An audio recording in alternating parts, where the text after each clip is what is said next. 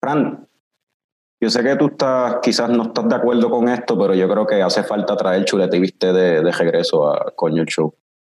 Bueno, hace tiempito que no se hace, está bien, está bien.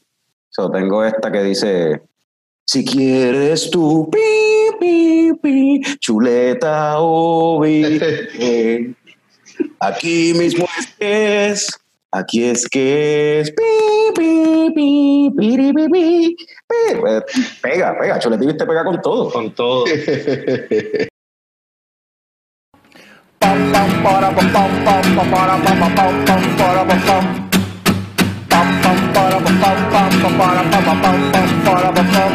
Ya llegó, ya llegó el coño show, el coño show.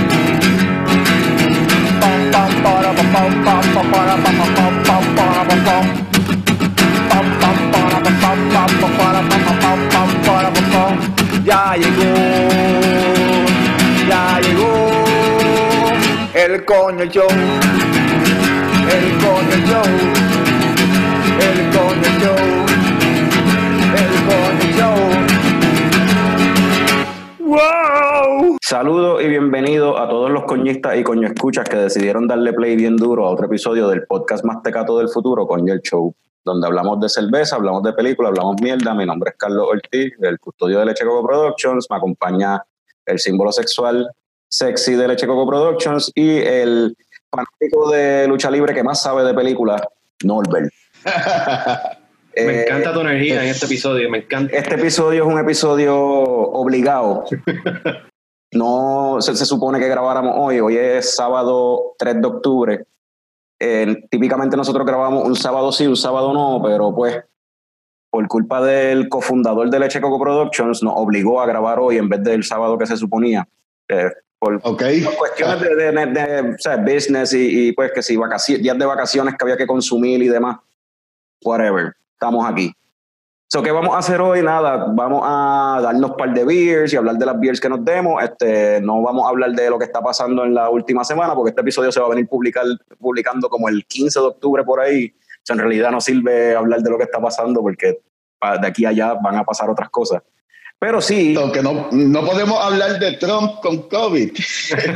ya eso va a ser viejo. ya eso va a ser noticia vieja. Make America positive again. Ajá. Keep America positive. Pero, este, pero sí, eh, lo que sí es que todos los que estamos aquí vimos ya la película Tenet de Christopher Nolan, que por fin salió acá en Puerto Rico el primero de octubre. So, tuvimos esa experiencia, Frank y yo, de revisitar después de tantos meses los cines. Y, pero antes de eso, eh, ¿qué están bebiendo? Yo, yo, Frank y yo estamos bebiendo la Smash, una cerveza de boquerón, de una serie de cervezas que él le llama Smash Series. Y son, entiendo yo que son cervezas con un solo lúpulo y es la misma cerveza base y cada batch que él, que hace la cerveza, pues le cambia el lúpulo. No sé cuál es el lúpulo que tiene esta cerveza como tal específicamente. Ok, contrario a lo que acabo de mencionar, después de que grabé, eh, Juan Carlos de Boquerón Brewing se comunicó conmigo y según lo que me informa es que la Smash Series siempre se le va a estar cambiando tanto la malta como el lúpulo. Eh, este batch como tal que estábamos probando en este caso era con malta inglesa to row y hops, los hops eran, los lúpulos eran amarillos. So, sigan. Pero está, yo la encuentro livianita, es un pale ale y, el, y se siente bien brutal el, siendo un pale ale, pues el hop entiendo que debe ser uno de los hops típicos de, de la IPA porque tiene un poquitito ese sabor así de, de la IPA de Boquerón, Yep. aunque es una pale ale como tal, según el, la información de, de la página. Norbert, ¿qué tú estás Ok, bebiendo? ok. Pues estoy bebiendo de mi cervecería de St. Paul, Minnesota favorita, Tin Whiskers. Esta es un Not Goody Porter. Y esto tiene chocolate, peanut butter y maple. Y es una porter con estos ingredientes. ¿Y qué tal? Está buena. ¿Y se siente el butter? Eh, se siente, se siente en el aftertaste, como se supone que se sienta en el aftertaste. Y es una porter bien oscura, parece una stout, pero no es una stout, es una porter. Tiene como que ese equilibrio de la porter. Es más livianita entonces que una, que una stout. Sí, más livianita que una stout. Anoche, anoche yo me tomé una stout de, pero era una Imperial Stout de esta gente de Clown Shoes. De hecho, tengo la lata por aquí. eh, que se llama Undead Party Crasher. La lata está Ok. súper nítida. Sí, la lata está súper nítida, el arte son, es como un zombie killer, qué sé yo, entrando a una convención, a una convención de zombies, pero aparentemente los zombies son trademark attorneys, son este abogados de, de trademark. Ok. Por lo que leí en la descripción de la lata, parece que esta cerveza ellos la habían lanzado anteriormente con otro nombre y pues hubo un issue de trademark y pues la lanzaron con otro, ahora con este nombre, con Undead Party Crasher, porque dice, In a world full of uncertainty, hardship, and people trying to hold us back, do we need the undead and trademark attorneys too? Clown Shoes dice, no, die, monsters, die.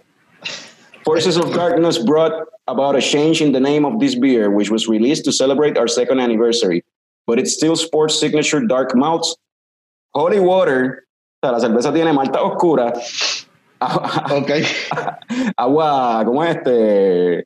Agua bendecida, Bendita, sí. agua bendita, agua bendita y, y, y otras maltas este, ahumadas, ahumadas con, con hickory y ash.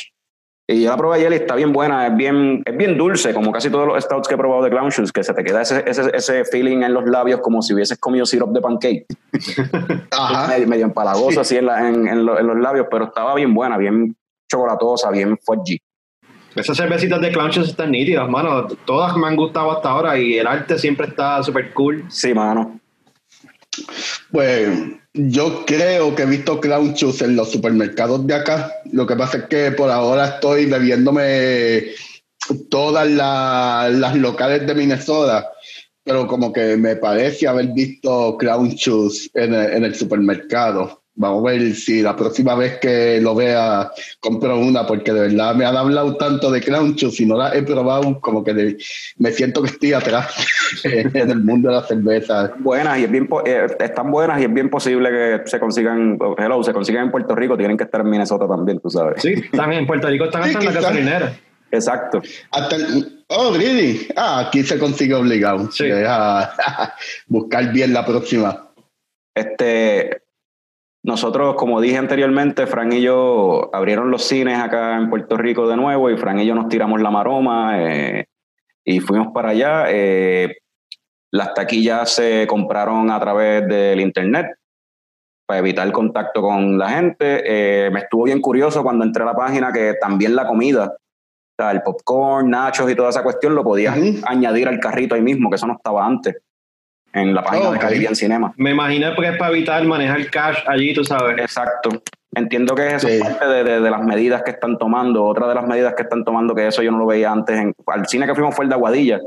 Y había, un guardia de seguridad en la entrada, velando porque pues se man- hubiese distanciamiento social y eh, esperando, ¿cómo es? Manejando que en el, el orden en que la gente entraba, porque tú entras y no puedes pasar hasta que te tomen la temperatura, te sanitizer en las manos, y ahí mismo es que entonces tú enseñas el código para ellos entonces darte las taquillas y todo eso, y después entonces pasas al concesionario y con el código entonces te sirven la, co- la comida.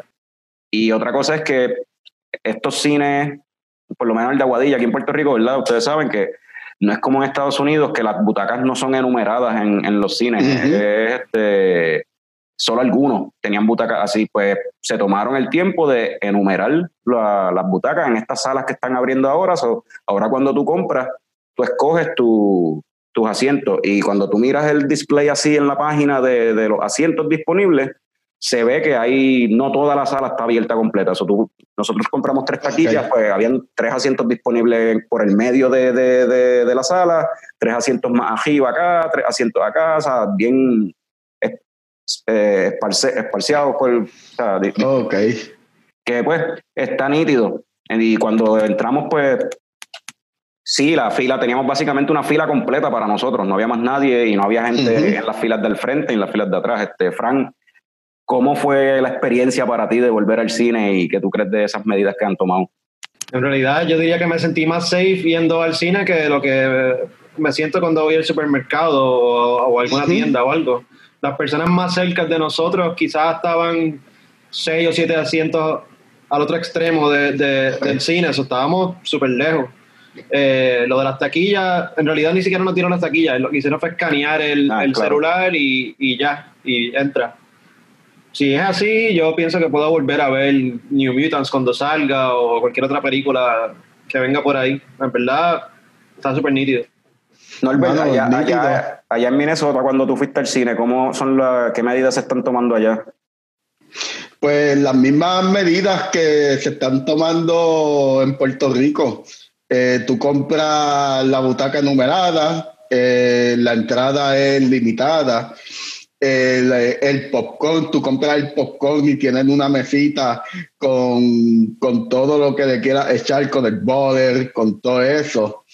Y sí, es más o menos la misma medida, eh, prácticamente. De hecho, eh, en Alaska abrieron cines muchísimo antes, por lo menos donde yo estaba viviendo. Y yo, la pandemia fue en marzo, abril por ahí, y ya en mayo o en junio yo estaba yendo al cine a ver películas viejas.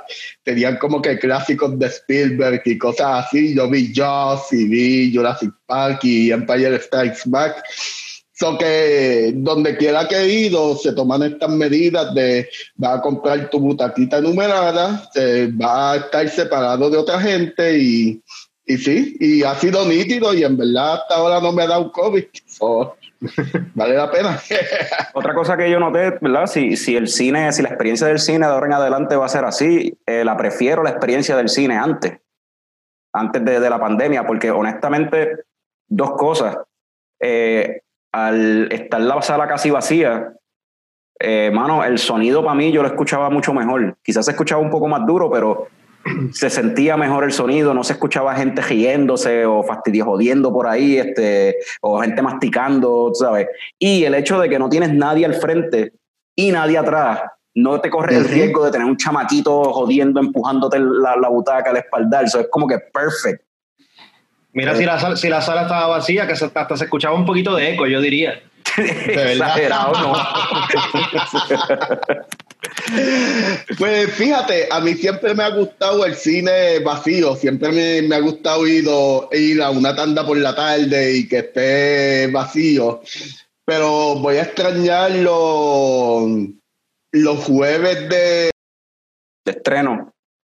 extrañar los estrenos y la gente, ese ambiente eufórico de todo el mundo gritando, jodiendo, aplaudiendo, riéndose. Eso yo lo voy a extrañar, en verdad. Para Ya no hay eso es evento. una experiencia nítida. Ya no hay evento, básicamente. Ya no es como ir a un concierto y mierda así. Ahora es como que siéntate solo con quien vaya y ve la película y ya. Pero, Porque esa experiencia como que la voy a extrañar. Sí, es, es verdad, esa experiencia, y esa experiencia es más en películas así blockbuster, este, de estos estilo Avengers y estas cosas así, que hay que pasan algo emocionante y tú escuchas la gente gritando, pero a la misma vez, mano, esos jueves de estreno hay gente gritando porque sí. O sea, a mí no me tripea cuando fui a ver Endgame, que cada vez que sale un personaje que no habían enseñado, ¡wow! Come on. Tú sabías que, o sea, que el personaje no hizo nada, simplemente entró a escena, entró a la película. ¿Ustedes se acuerdan la primera de Avengers cuando sale Thanos en el post credit y la gente se emocionó como si hubiesen leído un cómic de Thanos?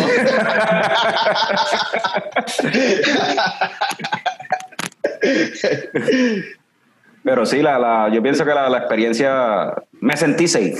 Overall, y a la gente, ¿verdad? Que no tengan miedo hasta ahora por lo que, y aprovechen ahora, porque a la, a la vez que la gente le siga perdiendo el miedo a ir al cine, pues va a ir más gente, porque eso es otra cosa. Yo, a pesar de que la- la- el cupo de la, de la sala está limitada, pues anyway no estaba a la capacidad limitada que están ofreciendo. Habían espacios disponibles, había bien poquita gente en el cine. Que eso está bien, tú sabes, pero pues si te quieres, si estás dudoso de tirarte la maroma de ir al cine, pues puedes hacerlo. En realidad, por lo menos, según mi experiencia, pues fue safe, tú sabes, no, no sentí nada de, de creo que se manejó todo bien. Eh, sí, recomiendo, sí recomiendo llegar temprano, eso sí. Porque en lo que te toman la temperatura, este, escanean para darte las taquillas y todo, esa, todo ese proceso, pues sí, se puede a veces tardar un poco, pueden, ah, y si hay un problema con, la- con el sistema, que eso pues lo experimentamos también, pues eso llega, llega con tiempo, hay que llegar con tiempo. Sí. Este, eh, Frank, ¿cuál fue la última película que tuviste?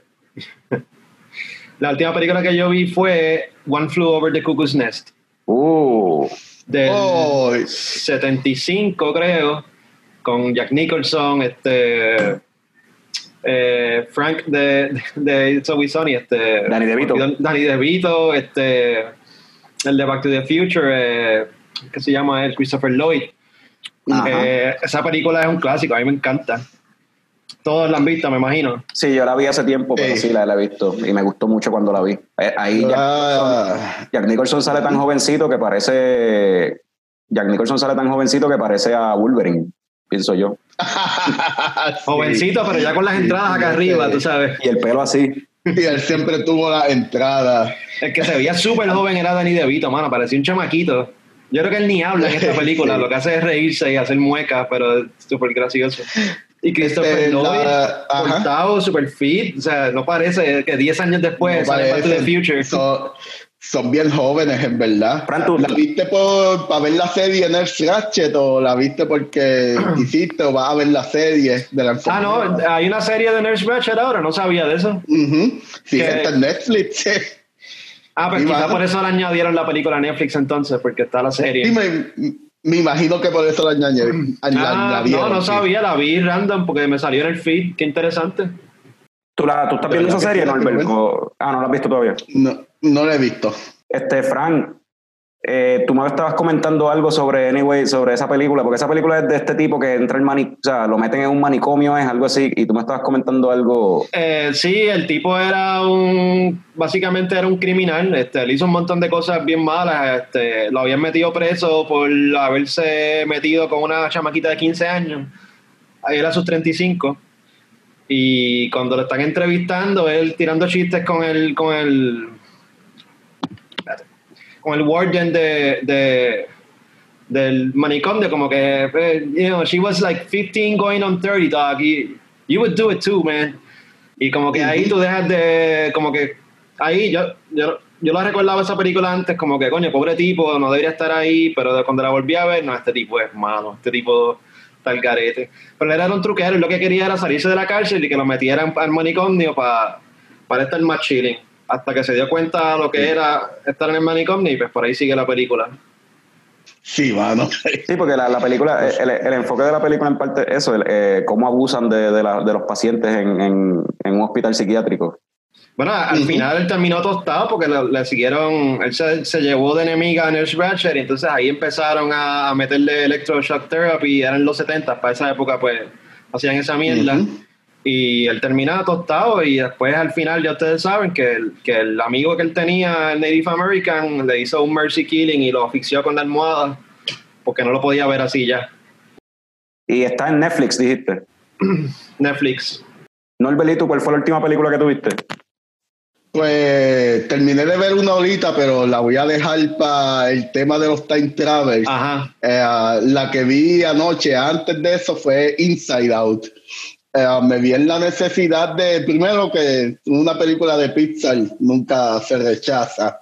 Y segundo, me vi en la necesidad de, de ponérsela a la familia para calmarnos un poco de todo esto de mudarnos a Alaska, después mudarnos a Minnesota y todos estos quircales de empezar de nuevo en otro sitio. Y como que me, me pareció buena idea poner Inside Out.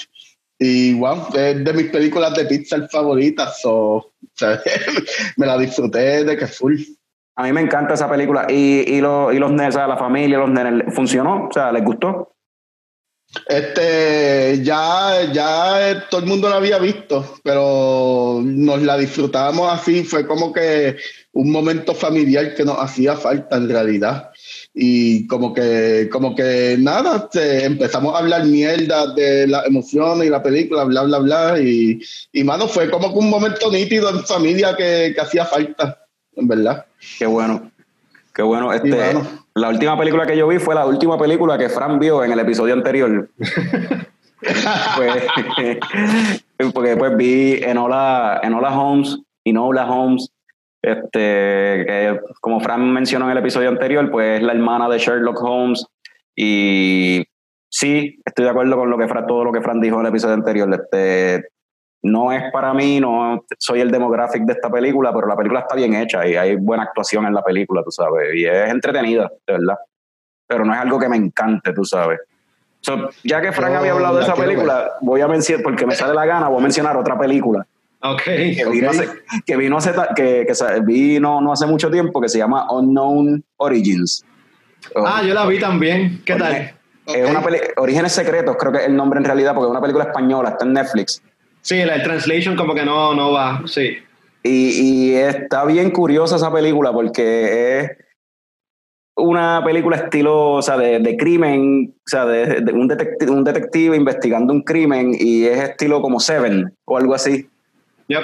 Y, Sí. pero, pero, pero de una forma bien alivianado. El, el mood de la película es bien lighthearted. Aunque tiene sus cosas Ok. bien super dark. Yep. La, la película es cheesy, pero tiene unas cosas bien dark. Y entonces todo el fond de, de la película es que el detective, pues, le ponen, tiene que cooperar con un experto en la materia.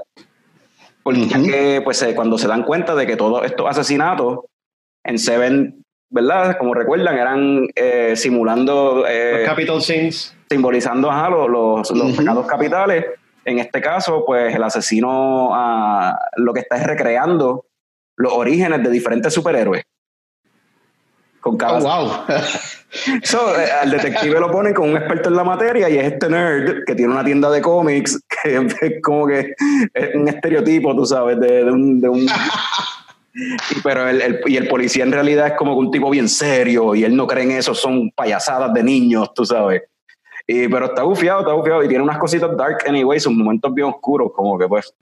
A mí me gustó mucho esa película. Tiene sus cositas bastante cheesy. No quiero entrar en muchos detalles, pero aparte de eso, sí, la comparación con Seven le cae bien brutal. Porque Sí. uno, de los, uno de los asesinatos, y esto no es un spoiler, él trata de recrear, creo que era el Human Torch o algo, ¿y qué hizo? Prendió un tipo en fuego. Ajá. Y- entonces, pues, son, son cosas así, tú sabes. Sí, tenía, tenía, tenía un tipo prendido en fuego, y, pero entonces lo tenía en- envuelto en, una, en, en un suit termal para, que Para tratar de mantenerlo Ajá. vivo. para tratar de mantenerlo vivo y el cuarto completo estaba refrigerado, te lo convirtió el apartamento completo de la, de la víctima, lo convirtió en un freezer. Pero el, Diablos. entonces el tipo estaba quemándose vivo por horas y horas hasta que lo encontraron. Diablo, mano. La, la voy a ver, la acabo de buscar y todo para verla después de grabar, en verdad. la voy a ver obligado. Está entretenida, definitivamente. No sé si los niños puedan verla, pero pues, te la puedes disfrutar tú. No, sí, no, hay, hay unas cositas fuertes, sí. Sí, hay unas cositas bastante dark con todo y que es bien alivianado y qué sé yo. Entonces, lo que, otra cosa de la película Ujú. que me gusta es que las muchísimas referencias, que si tú sabes de, de cultura popular, tú sabes, de fantasía, ciencia Ujú. ficción, comic books y todo eso, vas a, a cachar un par de cosas y a lo mejor Ya, te des cuenta de cosas antes de que lo revelen en la película, pero eso es parte del Ujú. fondo. Anyway, yo creo. Este, Ah, pues, obligado, en verdad, a verla. Este, Tenet, ¿verdad? Era la película más esperada que yo estaba esperando a que saliera este año y la película tiene que ver con el tiempo. Es una versión extraña de, cómo manipular el tiempo. So, antes de, hablar de Tenet, porque vamos a hacer un spoiler review de Tenet, vamos a hablar así de, películas, o sea, viajar en el tiempo en las películas, como que eso, cualquiera que quiera empezar, este, Frank, tú estabas, me imagino, loco por decir alguna. E- Este tema lo hemos tocado anteriormente en el show, yo creo, cuando hablamos de Tough Monkeys, hace unos cuantos episodios atrás, Ujú. eh, que después ahí nos fuimos en el viaje de Dark, pero Dark es serie, eso no voy a, no voy a hablar de Dark. Eh, hay una película que a mí me gusta mucho de Time Travel y, y no es muy conocida, se llama Primer. Oh, wow, sí. En verdad. Es Sí, como, es como un indie film este, bien low budget y son estos dos ingenieros este, que están haciendo un experimento en el garaje de uno de ellos y descubren time travel. Y este, nada, ahí se ponen a inve- a inventar con, con, con el time travel, qué sé yo, vamos a hacer chavo en el stock market, vamos a hacer esto. Y después se sigue complicando el plot un poquito porque cada cual empieza a usar la máquina sin decirle al otro y hacer cosas por su lado. Y, y Sí. esta película está súper nítida, no sé, me- a mí me gusta mucho. ¿Dónde la conseguiste? ¿Está en alguna plataforma de estas? No, mano, la tuve, ahora mismo está para alquilar en Google a 99 chavos. La, la, la alquilé y me puse a verla para poder hablar un poquito de ella. Pero Ok, ok. hay otras películas de Time Travel que me gustan, pero quería mencionar este, una diferente. Este, Sí. Pero si tengo, que, si tengo que escoger mi favorita de Time Travel, simplemente porque probablemente fue de las primeras, pues tengo que mencionar Back to the Future. Esa Sí, película to me encanta. Future. Si, si me dan a escoger favorita de Time Travel, yo escojo la misma, en verdad. Es Winwood representándose. ¿Y tú, Norbert? Ah, pues la película que iba a mencionar ahorita, hablando de películas españolas, acabo de ver Time Crimes. Ah, Ah, yo creo que se la quitaste a Carlos. Sí. de, de verdad se la quité a Carlos. Esa película está brutal, hermano. Esta película me encanta un montón y cuando ustedes me dijeron como que, mira Norbert, vamos a hablar de películas de Time Travel, esa fue la que se me ocurrió en verdad. Pues no quería tirarme como que la obvia. Y mano, Time, Time, Time Crimes, para mí está cabroncísima. ¿Y han visto otras películas de ese director? El- el- otras cosas de ese director? Mm, Es que no, no sé cuál es el director, pero el, el nombre en español es Cronocrímenes. Cronocrímenes, sí. Y esa película está brutal Sí, porque lo que está brutal de esa película, ¿verdad? Para los que no la hayan visto, es que. O sea, es que es, es bien difícil decir Bien difícil. de esa película sin spoilear. Sí. A, a mí me da gracia que, que todo empieza por ligarse la tipa que estaba pelando para abajo al otro lado. Y y ya- yo la vi hace tiempo y no me acuerdo bien, pero él estaba ligándose a una tipa, a una vecina o algo así, y la cuestión es que él ve a alguien como que es una figura, una, una persona como que, y entonces él se preocupa y trata de envolverse en la cuestión para como que prevenir o, o alertarla a ella, era algo así. Ajá. Eh, algo así. Él está jangueando con la esposa, bien chilling, y de momento con los binoculares ve a esta tipa pelando para abajo. Y se- cuando se la empieza a ligar, se da cuenta que es que había un tipo mandándola a pelar para abajo y con un con una tijera en la mano, tratando de matarla. Y pues y ahí empieza todo el crical. Y no vamos a dar spoilers porque Sí, la película está cabrona. Es- esa, esa película, el que no la haya visto, yo se la recomiendo a todo el mundo, en verdad, cualquiera, porque esa película está brutal. Este, ¿Quién es el director de esa película, Norbert? El director de, la- de esa película es Hidalgo algo, se me olvidó el nombre. Él hizo una película que se llama Colossal, con Anne Hathaway. Mm, esa fue reciente, ¿no? Eso fue hace, hace como dos años o algo así, ¿no? Eh, hace, hace como dos años. No la he visto. Sí, y sí, y ha hecho ha hecho otras cosas um, que, ah, que están nítidas. So, deberían como que como, como que ver Colossal también y, y irse en el rabbit hole de ese tipo. Déjame ver qué más él ha hecho. Este, la otra, otra película así de, de, de- que tiene que ver con time travel, que a mí me gusta mucho y es un ¿cómo te- este, es un cult classic, tiene su, su following de gente y quizás de seguro hay gente también que la odia anyway. Este, pero a mí me encanta, siempre- desde la primera vez que la vi me encantó Donnie Darko. Yo nunca he visto esa película, mano. Y hay gente que la odia, no sé si probablemente Norbert sea uno de ellos, no sé. Esa es ¿Tú con, ¿Sabes lo que con este muchacho, ¿cómo es que él se llama? Este, Jake Gyllenhaal. Jake Gyllenhaal. Yo ni sabía que esa película, yo ni sabía que era de time travel esa película. Yo pensaba que era otra cosa totalmente diferente. Mano, tú sabes, tú sabes lo que yo odio. Yo no odio la película, yo odio sus fanáticos. Ok. Espérate. No, pero es como que es como que este crowd de Hot Topic que piensa que es la película más cabrona del mundo porque es un core classic que nadie entendió cuando, cuando salió y es como que como que tú le puedes preguntar a par de gente ah, cuál es tu película favorita y te dicen Donnie Darko. Como si esto fuera impresionante o algo así. E-, ese tipo de personas es la que yo como que entiendo ese feeling porque me pasa No lo mismo pasa. con Nightmare Before Christmas. Me pasa exactamente lo mismo con Nightmare Before Christmas hasta que es un punto viaje que- parecido a eso sí porque también eso es algo de Hot Topic tú sabes Nightmare Before Christmas siempre tienen cosas en Hot Topic Sí, Hot Topic Sí, como que se, se apropió, se apropió de, de, de, de esas películas eh, por alguna razón y es como que no. O sea, como que hicieron que las películas sean menos cool. O sea, esas películas eran cool hasta que Hot Topic se apropió de ellas. Sí, mano, en verdad que sí. Hot Topic se dedica a, a quemar cosas.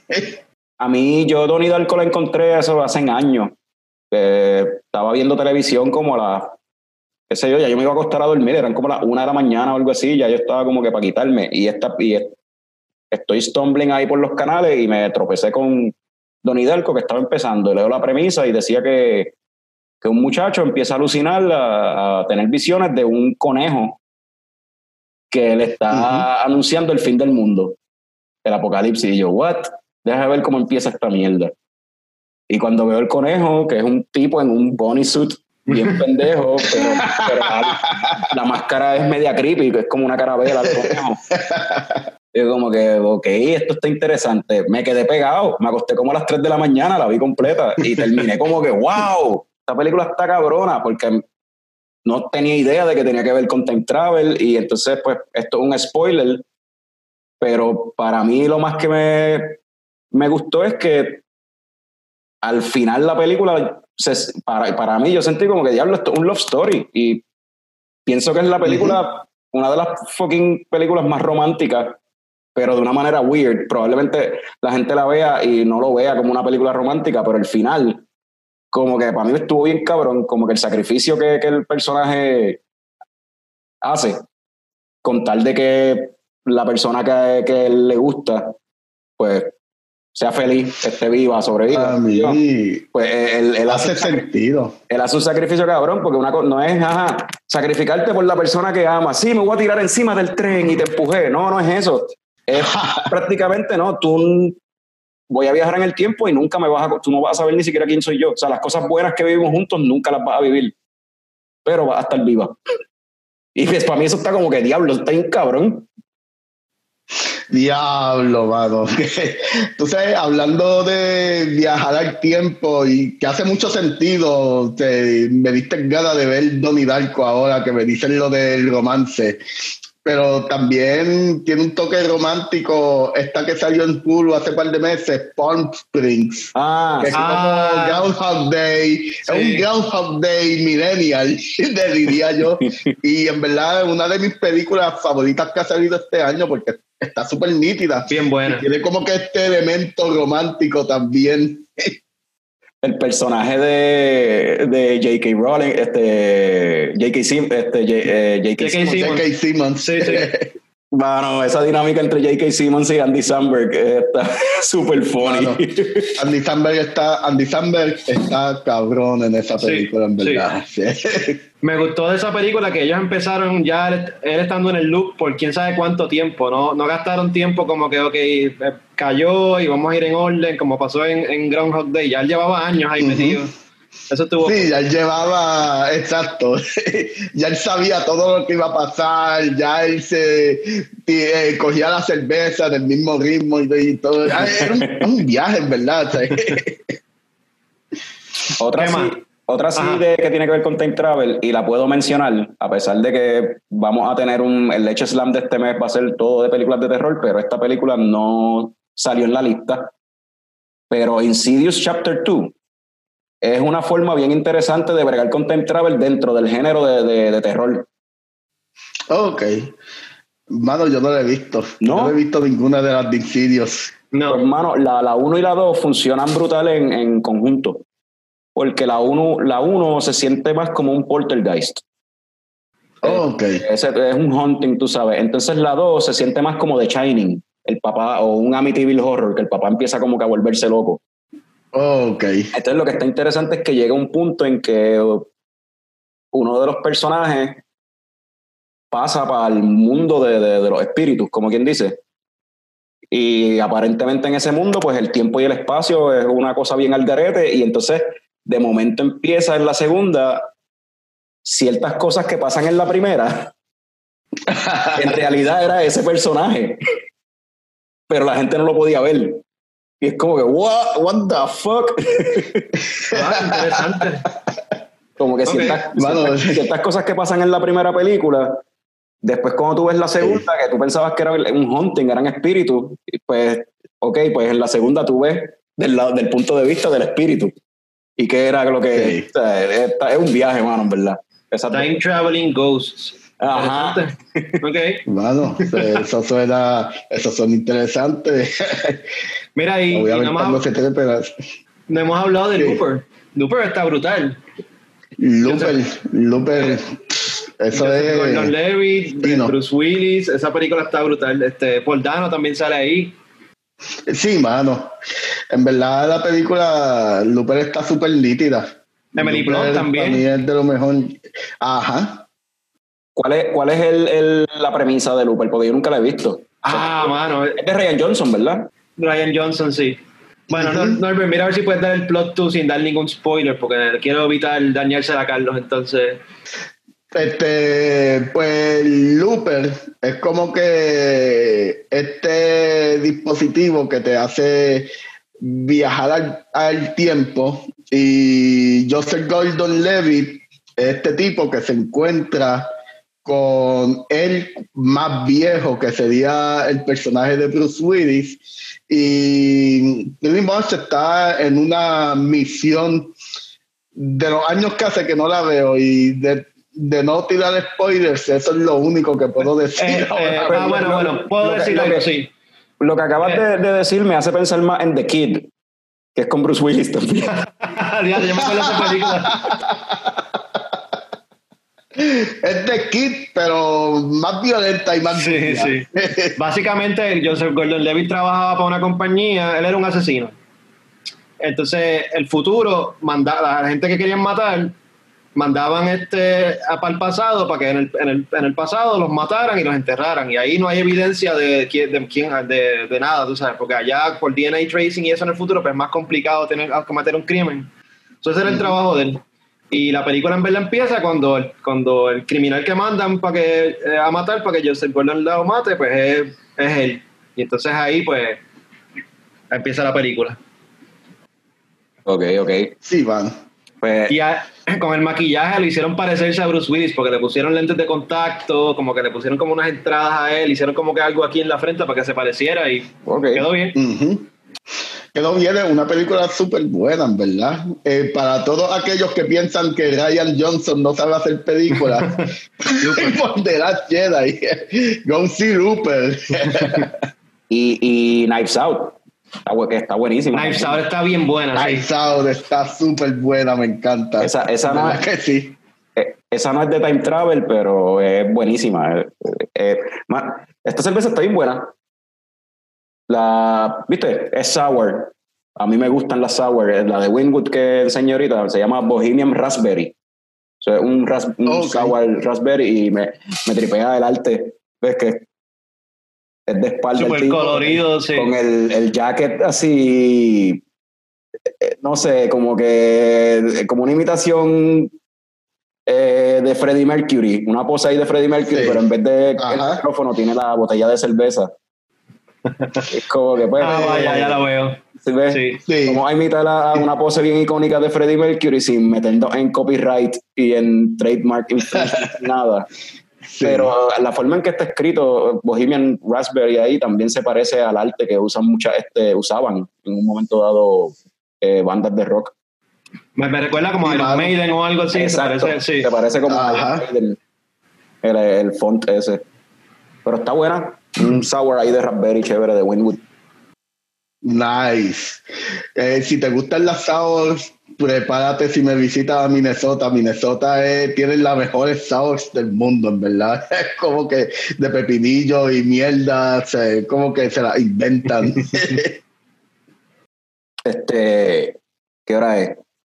¿Hay alguna otra película así de time travel que quieran mencionar antes de que entremos en full spoilers de... Bueno, las clásicas.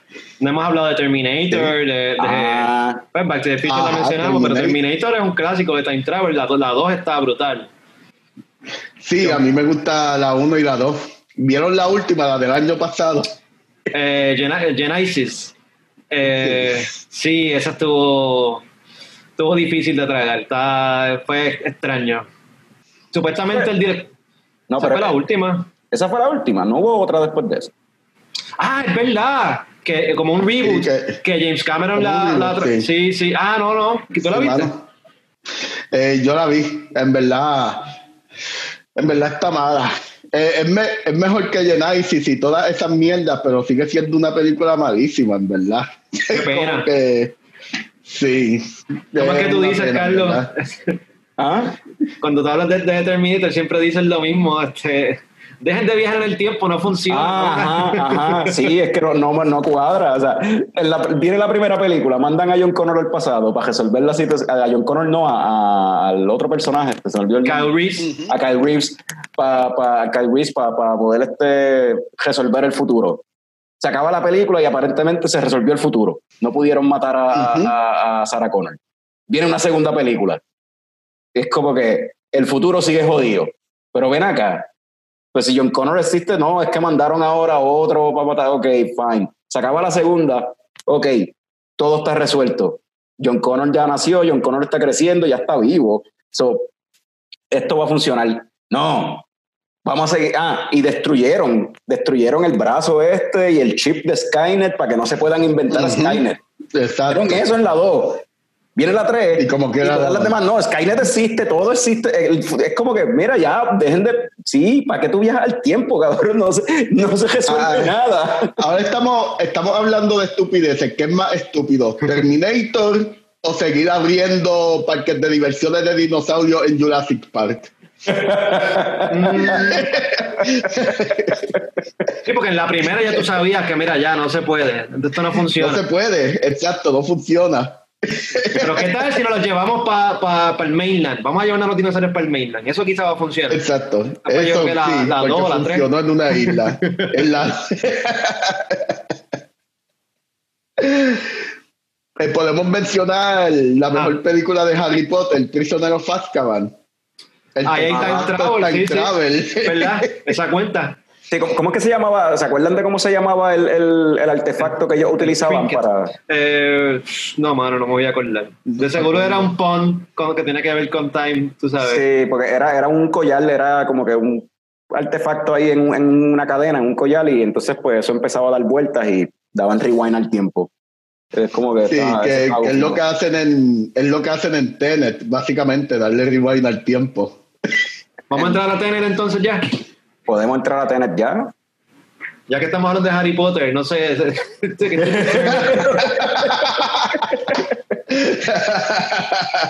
hablamos de Jurassic Park, hablamos de Harry Potter. Sí, sí, yo, yo creo que eh, todo eso pega con Christopher Nolan.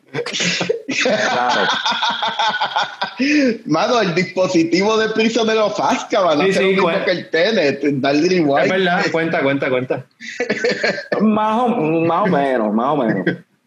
Más o menos. Tenet, ¿verdad? Dirigida por Christopher Nolan, eh, la película, el primer blockbuster de este año, vino a salir que, que allá, allá en Estados Unidos, cuando fue que vino a salir en, en agosto, fue, o En agosto, hace un mes, sí. que por lo menos todavía estaba en el summer season, late summer season. Acá, Exacto. acá vino a salir ahora en, en octubre. Este, y la primero que nada, spoiler alert, están advertidos, vamos a meternos en spoilers. Si no han visto Tenet, no. Bye. Se acabó el episodio. sí. Se acabó el episodio. Vete a ver Tenet. Después que veas Tenet, entonces sigues viendo el episodio. Pero este, si viste Tenet, pues, bueno, a mí me gustó mucho la película. Eh, la película brega con eh, este concepto del tiempo y de que aparentemente hay unas organizaciones, una guerra en el futuro, gente en el futuro se está peleando por el pasado. En verdad la película es súper confusa, es lo primero que puedo, puedo decir. Y, o sea, eh, Christopher Nolan había dicho cuando esta película, antes de que empezara, cuando- antes de que empezara producción de esta película, Christopher Nolan había mencionado que esta película iba a ser como una secuela espiritual a tanto Interstellar como a, a Inception. Eh, Mm. Sin embargo, yo le encontré que de Interstellar no tiene mucho en realidad, es más una mezcla de Inception con Memento, yo diría. Yo estoy de acuerdo con Diría eso. que tiene, sí, mano, tiene más de memento que de Interstellar, en verdad. ¿Ustedes se habían dado cuenta de la obsesión que aparentemente tiene Christopher Nolan con el tiempo? Bueno, ¿cuántas Sí. películas hay de Time Travel? Entonces, bueno, ¿y ¿vas a contar Inception ahí también? En esa... Bueno, ok, vamos a ver Memento. Memento, la película juega con el tiempo porque la película está, eh, las escenas están al revés. Ujú. Eso está corriendo para atrás. Eh, este, ah, la que acaba de, este, de mencionar, este Inception, tiene el concepto este de que cada vez que tú vas un layer más allá dentro del sueño, el tiempo corre más lento. O sea, es como que una cuestión de que el tiempo corre más lento. ¿Verdad? Eh? Sí, sí. En, eh, por ejemplo, eh, Interstellar, obviamente, también tienen un concepto similar con la cuestión de en el planeta, eh, donde está Matt Damon, el tiempo pasa diferente a como pasa acá por los campos gravitacionales y al final él termina también, Matthew McConaughey viaja básicamente en el tiempo, o sea, está en un Ujú. área ahí gris de, de- de- de- del tiempo, no sé. es Es, es física cuántica, Interstellar es física cuántica. Sí, sí.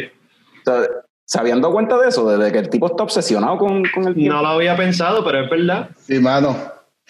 O sea que todo el Kikar de Dark Knight Rises es él jugando con el tiempo, no son plot holes. ¿Será? Ya, ya arreglaste la película, perfecto. Arreglamos, acabamos de arreglar Dark Knight Rises ahí. Pero de hecho, en The, Dark- en The Dark Knight hay muchos hints pequeños, no sé si en las otras dos películas, pero en The Dark Knight sí hay muchas hints a la importancia del tiempo y la hora que es y cuánto tiempo tienes para llegar a, a donde Rachel y, y a donde Harvey. Y Ah, en Dark Knight obligado, sí. hay muchas cositas así Sí. que, que es la Sí. importancia como que, ah, eh, ¿dónde, está, ¿dónde están Harvey y, y Maggie? Ah, pues, y Joker le dice qué hora es. ¿Qué tiene que ver eso que ver? Pues dependiendo de la hora que sea, pueden estar en un sitio o en several. Sí. Yo, yo veo eso como, como estas trampas de la serie clásica de los 60, pero de una manera más inteligente y más moderna. Y es como que, wow, eh, The Dark Knight está cabrona. Sí. Sí. Pero vamos a volver a Tenet. Ajá. Cuando la película empezó, bueno, ya, ya estaba corriendo, pero que él está con la, con la científica y, y le están explicando lo de los inverted bullets, Carlos, corriendo le están explicando lo de los inverted bullets y yo no me acordaba de los trailers y yo ah, en ese momento yo pensé, ah, espérate, esta película va a ser como un estilo Wanted y es que ellos van a usar las balas y va a ser algo así bien cool y no tiene nada que ver con Time Travel, lo de las balas. Y después la película fue en otra dirección totalmente diferente y es mucho mejor de lo que yo pensé que iba a ser. En Este- verdad, en verdad que sí. Me gusta porque no entendí tres carajos y la tengo que ver de nuevo obligado. Y es como que no es una película eh, que tú la vas a ver una sola vez y, y ay, ya la vi. Es una película como, como Inception, que la tienes que ver un par de veces para disfrutarla más y más con cada watch.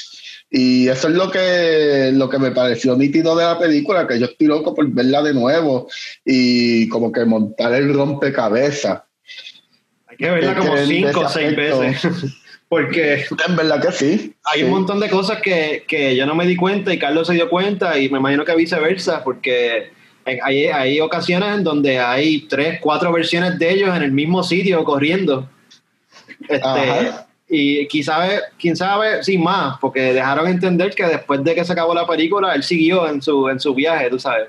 Porque el que estaba detrás de todo esto era él, este, más adelante en el futuro, este, el personaje de, ¿cómo es que se llama él? Eh, Eh, Washington es el apellido de- del actor. Digo, Eh, pero el, el performance de él, está- ese tipo a mí me encanta, ese es el de Black Clansman. Ese, Ajá. ese muchacho actúa cabrón, a mí me gusta el estilo de él y, y- Eh, y- él y- actúa bien, cabrón. Robert Pattinson también le está metiendo bien chévere, esos dos ¿Qué, a qué muchas ustedes les pareció Robert Pattinson? Porque a mí me pareció tan y tan natural la actuación de él. A mí me pareció como que, como que debería echar por un lado Batman y seguir haciendo películas que valgan la pena. O sea, como que Yo- una actuación tan natural y tan cabrona, mano. Yo creo Eh, que ese tipo va, va a llegar a niveles quizás más adelante de, de DiCaprio, así de, de- haciendo películas bien brutales y, y ganándose de premios. Yo pienso que, que tiene mucho futuro ese chamaco. el, ¿Cómo se llama él? el protagonista se llama John David Washington. John David Washington. Y creo que así se llama el personaje. Porque para mí que no dicen el nombre de él en la película. Él es el ¿En serio? Para mí que no- yo no recuerdo el nombre de él. Yo recuerdo el nombre de, de- del personaje de, de Robert Pattinson. Que era ¿No? este. ah, se me olvidó ahora, pero recuerdo que mencionaban el nombre de. de- Sí, sí, sí, sí. No era Miles, este. Anyway, pero el personaje de Robert Pattinson decían el nombre de él, pero el de. El de este muchacho, no, el del protagonista era. Ajá. Mira para allá, otra cosa que ni me di cuenta. Igual que en Fight Sí, Club, que la primera vez que la vi, ah, verdad, no, no tenía nombre. No. Eh, narre- narrator. Narrator. Se llama. Y, y se llama, y en el libro tampoco mencionan el nombre. so, sí. Otra cosa que no me di cuenta fue que Tenet es un palindrome, tú sabes, que se escribe igual al derecho que al revés la palabra. Ujú. Eso era obvio. Sí, mano. Sí, mano. Eso, eso, y lo que yo no me, yo no me fijé y me lo mencionó Frank en la cuestión de cómo utilizan el time travel aquí, porque aquí es como un poquito similar a, creo que ayuda haber visto Dark para ver esta película. Obligado. Este, porque similar a Dark, que tú tienes una cueva que, a la que que puedes viajar en el tiempo solamente 33 años Ujú. para atrás o 33 años para el frente, pues aquí tienen unos chambers que aparentemente tú viras para atrás una semana, dependiendo por qué lado entre, o para el frente una semana. Pero algo que Sí. Fran me comentó que yo no lo, o sea, no había caído en cuenta de eso, que no es, o sea, ok, tú viras para atrás una semana, pero estás como que en real time, o sea, virando, o sea, para llegar a la semana que donde tú estuviste, pues podrías estar simplemente una semana viviendo de nuevo esa semana y estás otra vez en... Sí, porque el, el Chamber lo que hace en realidad es que te pone la película en rewind, tú sabes, tú estás, el, el tiempo está corriendo para atrás y tú vas con el tiempo para atrás. Entonces, si tú quieres via- viajar al año pasado, pues vas a tener que esperar un año hasta que el tiempo llegue hasta ahí. al- So, ok. Sí. Sí, porque es un revolú de que todo, o sea, tú estás invertido, es como si hubiesen dos versiones del mundo o dos versiones, o sea, dos realidades juntas a la misma vez, donde una corre en esta dirección y la otra corre para acá. Ajá. Y por eso es que utilizan dos equipos y uno está corriendo al favor del tiempo y el otro está corriendo en dirección contraria y eso es lo que estaba bien Ujú. cabrón, de como que desde el punto de vista de ambos, el otro está cogiendo para atrás. Porque en direcciones contrarias. Es como que un viaje, mano. Mano, eso es. eh, mano, eso es una primicia tan brillante. Eh, esto, es, esto es basado en algún libro. Todo esto lo escribió Christopher Lo Nolan. escribió él y estuvo cinco años escribiéndolo. Y ya llevaba con la idea Oh, como wow. 10 años aparentemente. So, Diablo, mano, definitivamente el tipo es un genio, de verdad. genio, genio, no hay break. Porque tenemos Memento, que él la escribió chamaquito. Tenemos um, Inception, tenemos Interstellar, tenemos esa. Mano, realmente es un tipo súper brillante. No todo el mundo tiene la mente para hacer cosas tan complicadas y que logran ser blockbusters. Que eso es lo más cabrón, que logran ser películas mainstream blockbusters. Es como... Es como, ¿cómo? Dame un poco de ese cerebro, cabrón. Lo otro es la cinematografía también está brutal. Yo no sé si es, si es el mismo cinematógrafo de todas las películas de él, pero por lo menos las últimas dos creo que es el mismo tipo. Y, mano, es que sí, que tiene que ser el mismo, porque se- muchas escenas eran como si fuera como Inception o con la cámara moviéndose así, qué sé yo. Eh, Sí. Eso me encanta. Eh, la música es lo único que yo diría que no me encantó porque me, me, da, me jodía los oídos. Hay explosiones y no sé. A mí me gusta, mano. A A mí- a me gusta. A mí, a mí también, a mí también, pero este, de la música me está bien curioso que no es el mismo, eh, el, el mismo compositor que él ha utilizado para, para otras películas de él. Sin embargo, aparentemente esta cuestión del eso es algo de él. Parece que él le pide a los compositores que trabajen con él, necesito un sonido así que sea como no sé, porque todas tienen más o menos eso en su. Sí, en su- todas tienen. eh, y esto es otra cosa. eh, todas sus películas se parecen en cuestión de estética y en cuestión del soundtrack y todo. Yo diría que hasta, hasta las de Batman se parecen. es como que. Ah, Eso- ¿Qué creen de esa estética de él? Eso, eso yo me di cuenta, eh, ¿verdad? Y lo iba a mencionar, que eh, similar como Fran dijo que habían cosas que le recordaron Inception en esta película, eh, al principio toda la escena de la ópera, la, el- la escena con la que abre la, la película, que están en una ópera y entran estos terroristas aparentemente a matar gente y por otro lado entonces entran estos equipos de SWAT o algo así, como que un- una policía ahí y todo ese- eso se sentía full como Dark Knight.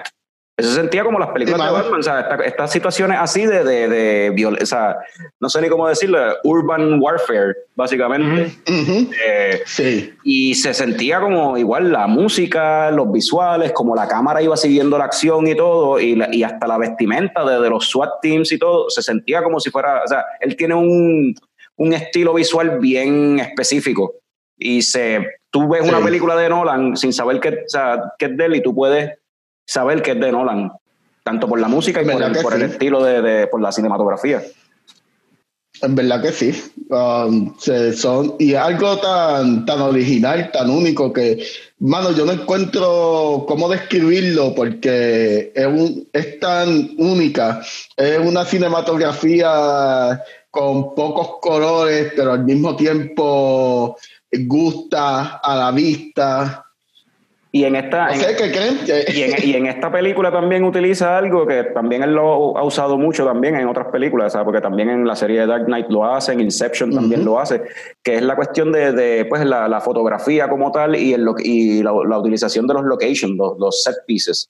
Eh, Ujú. tú sabes, en, en Dark Knight, por ejemplo, al principio de la película es una escena media throwaway, pero te enseñan estos skyscrapers en China y utilizando una tecnología ahí extraña de salir del avión, una tecnología que actually existe. O sea, es una tecnología que existe de- del ejército Sí, que la utiliza para que Batman lo pueda, cuando pasa el jet, lo cojan con el hook y se lo poder salir. Y acá de nuevo te enseñan entonces un skyscraper, pero entonces en la India y te enseñan una tecnología con los bungee para ellos poder entrar al edificio y después poder escaparse, que es tecnología también que existe. Y adicional a eso, entonces mano. escenas cuando van a, en, el, en, en los veleros, unas escenas, una fotografía hermosa, unos paisajes brutales ahí en el medio del mar, como que se veía cabrón. Y es como que, y todo era para, en realidad lo que estaba sucediendo ahí era básicamente un diálogo, era, era, era setup, setup para todo. Que esta película en cierta forma hace eso, eh, se- casi el primero, primer y segundo acto de la película entero es setup para el final.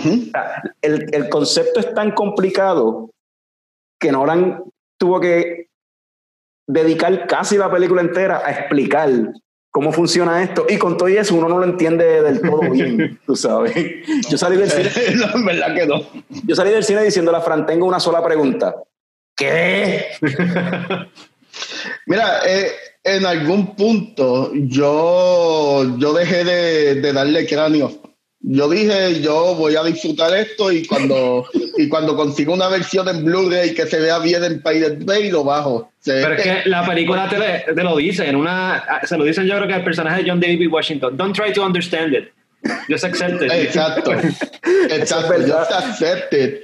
Y, mano, y, y una película filmada en IMAX, pero la cámara era análoga. eh, los visuales estaban cabrones y me disfruté eso, me disfruté los visuales y las actuaciones, los diálogos, anda así, y dejé de, dejé de darle cráneo, dejé de tratar de entenderla, y me, se- me recliné así y a disfrutarme el visual y ya, en realidad. Y, Los y visuales, la todo. acción, todo está, todo está bien lindo.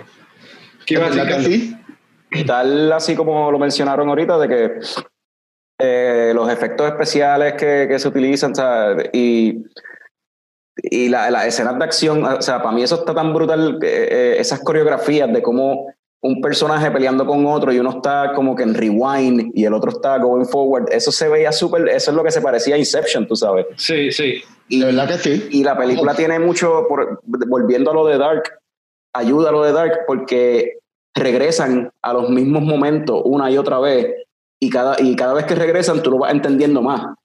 Porque cuando él cayó al piso, o sea, cuando él estaba peleando con, con John David Washington, estaba peleando con el tipo que estaba enmascarado, que salió del chamber, de momento como que se lo chupa, eh, la- una, una gravedad ahí se lo lleva por debajo de- del rolling door. Sí, esa primera vez yo pensé que era que la turbina se la había chupado y ahí mismo, porque ahí mismo fue que explotó el motor.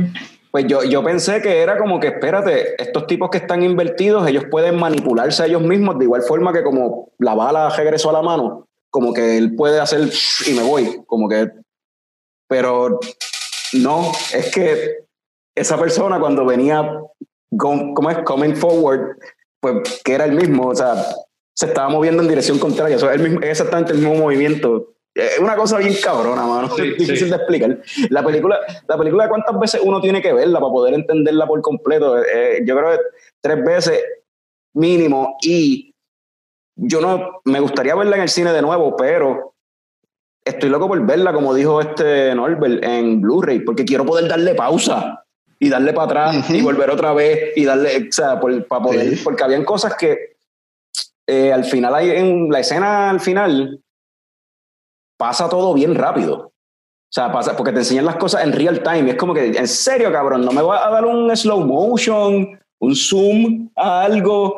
Como que pasó, yo me quedé como que, ¿qué carajos pasó aquí? Cuando él estaba tratando de abrir, o sea, no podía abrir la puerta y estaba el villano agarrando el hook ese para montar el, el algoritmo, yo no sé qué, y había un cadáver en el piso.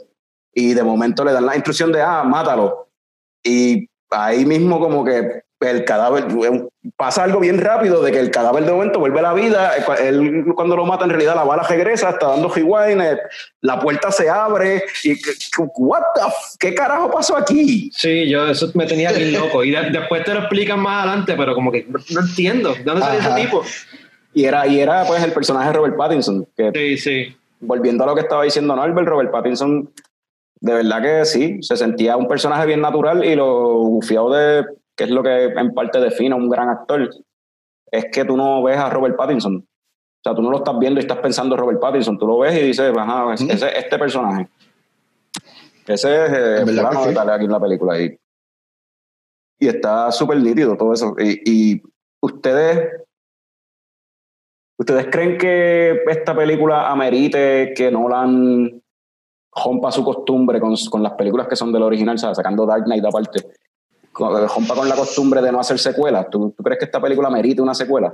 No, déjalo así. No, no deberían hacer otra. Ya se entendió que, que él va a seguir haciendo lo de él y porque. ¿cómo fue que le dijo Robert Pattinson? Este, This is the end of my journey, but for you, you're only halfway there. So, el- el- yo, David Ujú. Washington va a seguir, tú sabes, en lo de él. Pero no hay necesidad de ver eso, tú sabes. Déjalo a la imaginación. Eh, ¿Tú sabes lo que pasaría? Que, que si aparece, si hacen secuelas, ah, como que pierde. La película va a perder la magia. La magia de esa película es ser un tema complicado, ser una película complicada.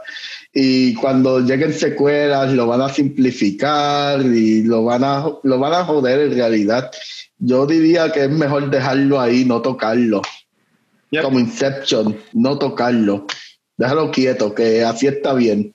Yo estoy, yo estoy de acuerdo. O sea, a pesar de que la película, como dije ahorita, este, pues tuvieron que pasar casi las primeras dos, dos tercios de la película explicando el concepto para que tú lo entiendas y una vez tú lo entiendes, pues tú te quedas con las ganas de como que espérate, quiero que seguir viendo más. Ahora que lo entiendo y ahora que ya estoy acostumbrado a ver esta cuestión de gente cogiendo para adelante y gente cogiendo GB y edificios derrumbándose, pero otros reconstruyéndose, entonces revolú quiero seguir viendo esto, sea, no me dejes aquí, espérate, ¿qué pasó? So, entiendo ese feeling de una, que- querer una secuela, pero en realidad no es una secuela como tal lo que yo quiero. Yo quiero que sigan utilizando estos efectos especiales, como hicieron con Inception, que después Ujú. vimos esos efectos utilizarse en otras películas. Y, eso, y esos conceptos de seguirse explorando en otras películas, no necesariamente de Nolan. So, yo creo que Sí, aquí los efectos y los visuales se pueden utilizar para más cosas en un futuro. Sí, tranquilo, eh, eso, eso lo van a usar en alguna película de Marvel. Mira como Doctor Strange parece Inception. Exacto. este, alguna película de superhéroe o de otra mierda van a usar esos efectos en realidad. Este, si es que los estudios empiezan a filmar, porque no, los estudios no están filmando. Esa es otra, mano. El Tenet creo que hasta ahora ha hecho como 250 millones, algo así, en el box office desde que salió, y el, el budget de esa película fueron como 200 millones, más lo que hayan gastado en, en, marketing. So, está difícil, mano, para los estudios invertir en hacer una película high budget ahora. Sí, mano, y, y la cuestión es que todas estas compañías Uh, están bien estrictas en cuestionar social distancing. Todas estas compañías que, que, son dueñas de los estudios ahora están bien, pero que bien jodones. Sea, yo no quiero ver empleados a más de 10 pies de distancia, a menos de 10 pies de distancia. Que me imagino que no van a dejar a los estudios filmar. So, no sé cómo trabajaría eso. No sé si bueno, hay... ¿cuántas veces han shut down el production de Batman, la película de Batman de Robert Pattinson? Como dos veces, yo Ajá. creo. Y, y, creo que volvieron a empezar ahora, pero sí, es verdad. Mientras haya COVID, está bien difícil. No solamente para pa que la gente vaya al cine, sino para grabar las películas como tal. So, sí, va, va a pasar tiempito. Sí. Que el, lo del futuro del cine, ya ustedes lo hablaron en el episodio anterior, by the way, congrats guys, en verdad, que no hablan del episodio, Gracias. en verdad. Este, y mano, es una preocupación que yo tengo también porque me gusta el cine. Yep. No hay cine, no hay películas nuevas, ¿qué, qué carajo voy a ver? Me gusta. Es mi hobby, se jodió mi hobby, voy a tener que conseguirme otro, ¿sabes? Y pues, no sé. ¿Qué tienes está ahí callado. Esta ¿Cómo es, la, esta es la Naughty Blonde de Windows. Déjame buscar la mía, espérate. Dale, mete mano. Yo, eh, yo todavía, eh, pues no, no sé si me escuchaste, Carlos. Estaba Sí, estaba hablando con escuchándote. Fran. Eh, sí, lo tuve que felicitar y todo porque de verdad les quedó cabrón, mano. Yo espero que les lleguen otras oportunidades así.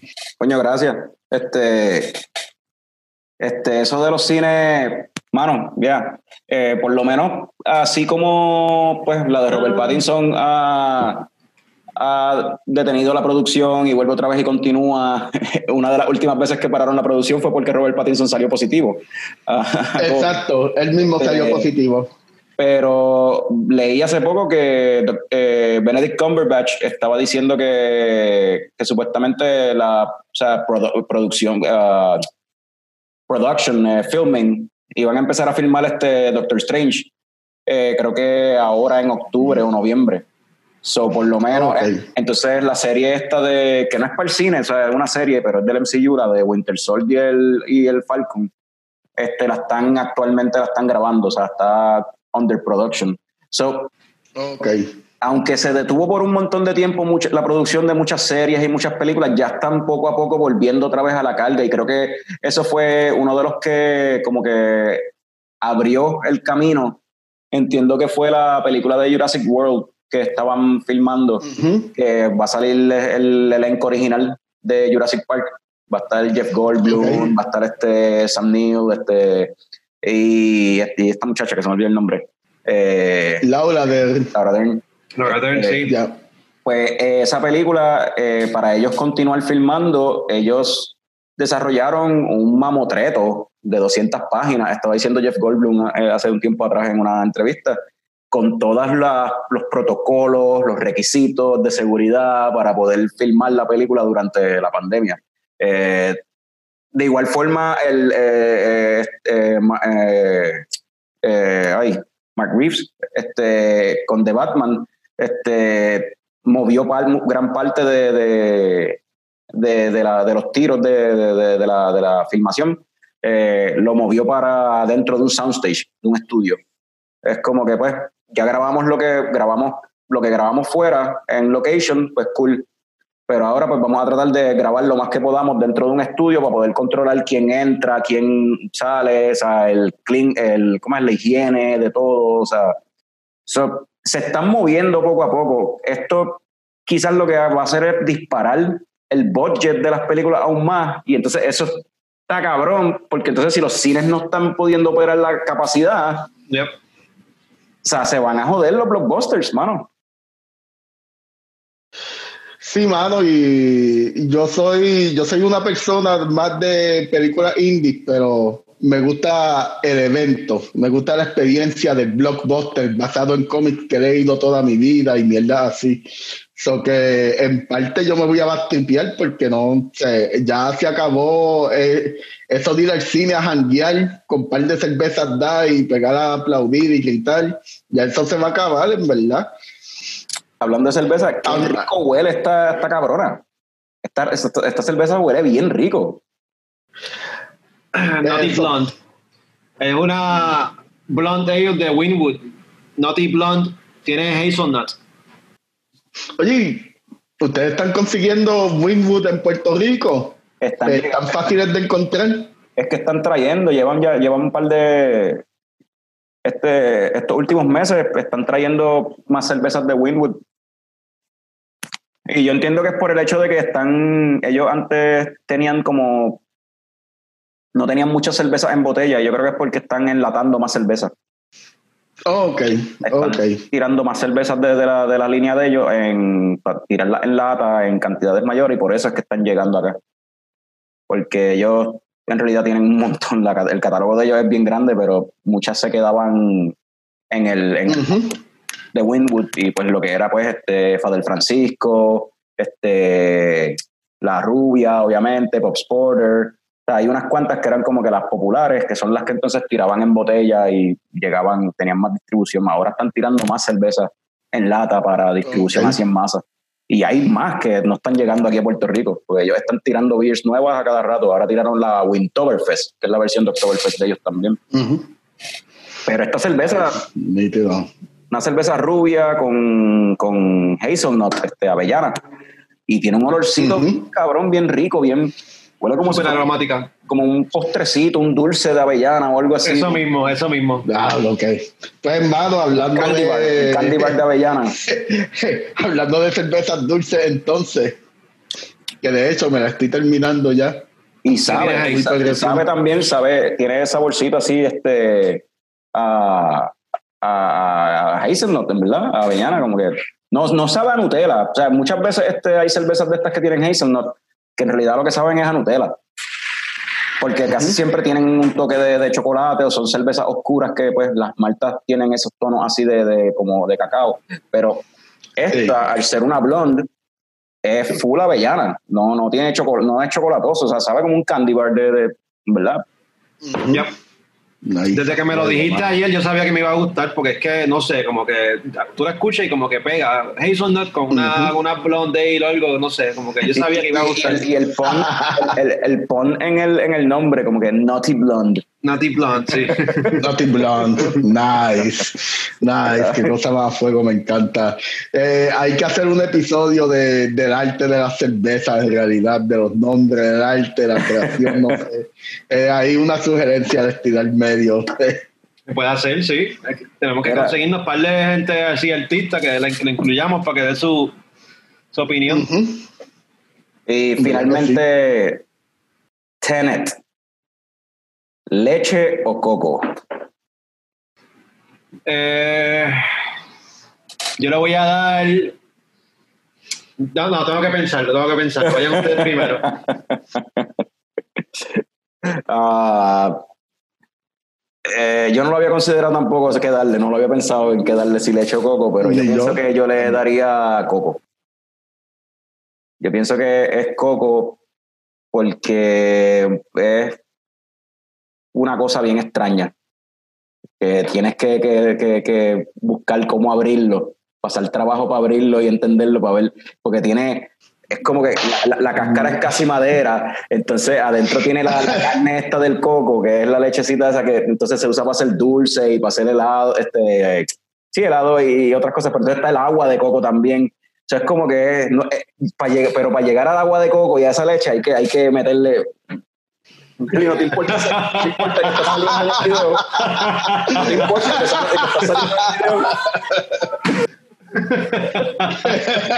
Tú te metiste. Eso, eso yo no lo edito. Sorry. Toma, Este, pero como tú eres así que no te gusta salir, pues te- por eso te lo digo. Este, anyway. me dio. Ve, y te están escuchando también. Este, anyway, pues eso, es como, es como un coco, yo le doy coco por eso, porque tienes que pasar trabajo para llegar a- al, al part y para, para entender lo que hay adentro. Ya tengo la mía, ya tengo la mía. Leche de almendra. Yo no sé cómo la hacen, yo no entiendo porque las almendras no botan leche, pero me, pero me, pero me gusta. So, leche de almendra. Mano, ¿qué está pasando, Carlos? Primero íbamos a mencionar la misma película ahorita y ahora vamos a mencionar el mismo, la misma puntuación, mano. Porque yo, el mismo rating, yo le iba a dar coco por eso mismo. Porque es como que bien difícil de, de abrirlo. Y como es Christopher Nolan, tú lo abres y sale de nuevo la cáscara del coco y tienes que volver a abrir.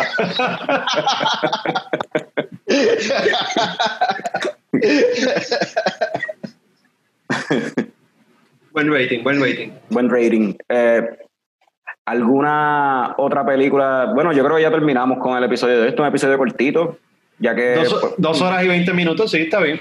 un episodio cortito que, que nos obligó a ser el, el, el cofundador, que mientras estamos grabando esto, él está viendo Tenet ahora mismo. Él está viendo Oh, Tenet, oh, en oh. verdad. Sé como que. Qué cosa más al garete. sí. So, gente, eh, Leche Coco Productions en Instagram, en Facebook, Leche Coco, Leche Coco PR en Twitter, aunque no lo usamos, Norbert The Small Reviews, como es este en las redes. Ah, The Small, The Small Reviews en Instagram, a Review Small en Twitter. Ahí tienen entonces un par de reviews resumidos de diferentes películas a cada rato y me gusta el- el viajecito este de los Small Crush también. Sí, a mí también. Ah, viste, le, le puse Small Crush a WandaVision, ese trailer me, me tripió un montón, qué bueno que por lo menos tenemos una serie de WandaVision. Y ustedes que leen cómics, eh, han leído The Vision, que salió hace par de años atrás, Siempre- el mismo viaje. Sí, siempre lo he querido leer porque, porque a mí me gusta mucho ese escritor Tom King y ese libro tiene un montón de, de voz, aparentemente es súper bueno. Ese Y- libro está bien cabrón, en verdad. Y por lo que viste en el trailer, eh, ¿se parece bastante al, al libro o, o es más como House of M? ¿Tú piensas?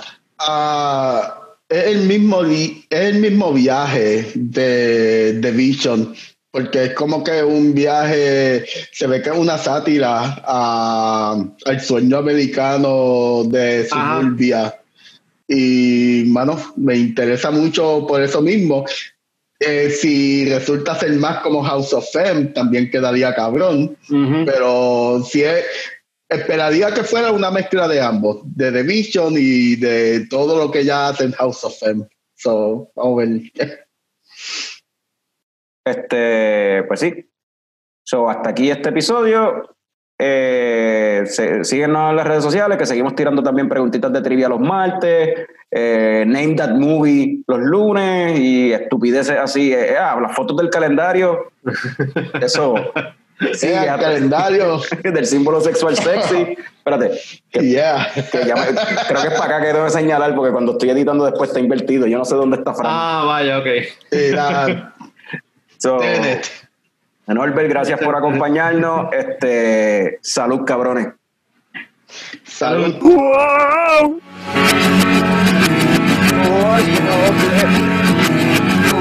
Noble. Noble. Noble.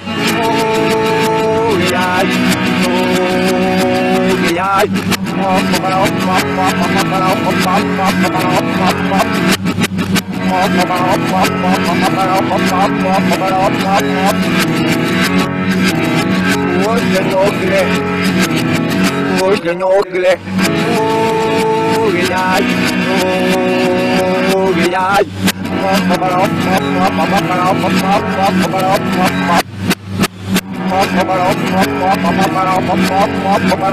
Oye,